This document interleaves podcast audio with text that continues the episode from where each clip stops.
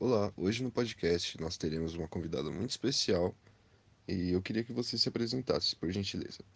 Olá, eu sou a Catarina Arcanjo de Souza, estudo no Instituto Federal de Santa Catarina e curso Engenharia de Alimentos. Que legal, Catarina. Eu queria saber sobre o seu entendimento dos conceitos de matemática financeira e economia. Bom, para começar, a economia engloba tudo que a gente consome e tudo que a gente produz, inclusive as matérias-primas, que são os nossos recursos. E a matemática financeira está englobada nisso também, porque ela avalia a parte mais analítica, a parte de cálculos da economia no geral.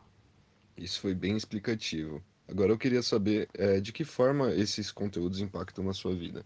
De todas as formas.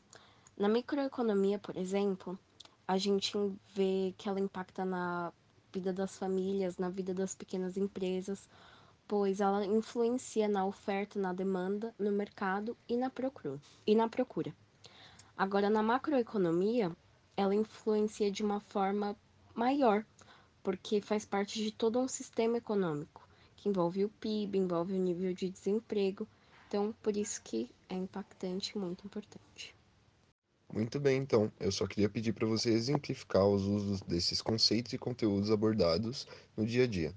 Claro, nós temos, por exemplo, os mais básicos, que são a oferta, a demanda, o mercado, tudo que é colocado à disposição ao, no ao nosso consumo, a procura de bens, de serviço, onde nós encontramos esses bens e serviços. Nós temos também os bens de capital, que são os bens utilizados para a fabricação de outros bens, por exemplo, as máquinas, os equipamentos. Nós temos também os bens intermediários. Também nós temos algumas taxas, taxas de juros, taxas nominais, taxas proporcionais. Elas estão presentes principalmente na nossa vida financeira, nos nossos cartões de crédito, nossos pagamentos, nossos empréstimos. Entendi. É, e sobre tudo isso que a gente conversou, o que você acha mais interessante?